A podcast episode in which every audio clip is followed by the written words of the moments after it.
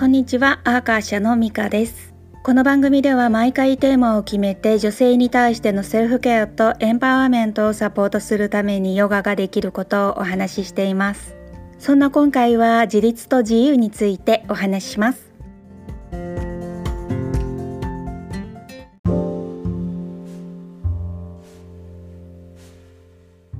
ジェンダー平等への動きが熱い昨今で自由になるためにお金を稼ぐことが自立の一歩っていうふうに考える人が多いですね。そもそもが同じ仕事をしていても賃金が平等ではないっていうことを是正しなくちゃいけないのがジェンダー平等の考え方ですけれどもそれはここでは置いておきますね。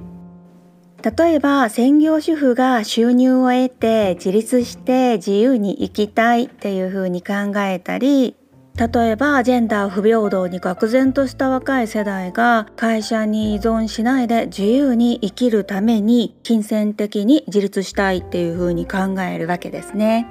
こうした人の中には好きなことをしてお金を稼ぎたいっていうふうに考える人もいらっしゃいます。以前もお話ししたように好きを仕事にするためにはどんなことが好きでそれは継続して追求していることなのかなんだったらマネタイズされないとしてもしたいのかっていうことが裏付けになるというふうにね考えてるしそういった打ち込めることがあったなら心は自由になるっていうふうに考えるんです。自由になるために勉強するって茂木健一郎さんがおっしゃってることがまさにそれなのはお金を稼ぐために勉強するわけじゃなくって自分の興味を追求するために勉強する。っていうことなんです。そうすることでいろいろな可能性や方向性が見えてきたりそこから付随する新しい興味につながったりそのためには何を我慢して何を諦められるのかっていう決断ができるようになります。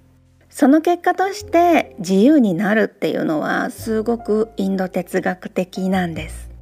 お金っていうモチベーションで始めたことは本質的な満足や自由を得られたりしないっていう真実ありませんか？もちろんそのお金によって選択肢が広がったり知らなかった世界を見たりできるかもしれないけれど新しい不満とか不自由さが生まれてるかもしれないですよね。つまり自立はお金によって成し遂げるものじゃなくってそういう外側由来の理由じゃなく本当の自分自身と粘り強く向き合う強さから後押しされるものなのかなって思っています。皆さんはどうお考えになりますか？そんなわけで今日はここまで。またお会いしましょう。ミカでした。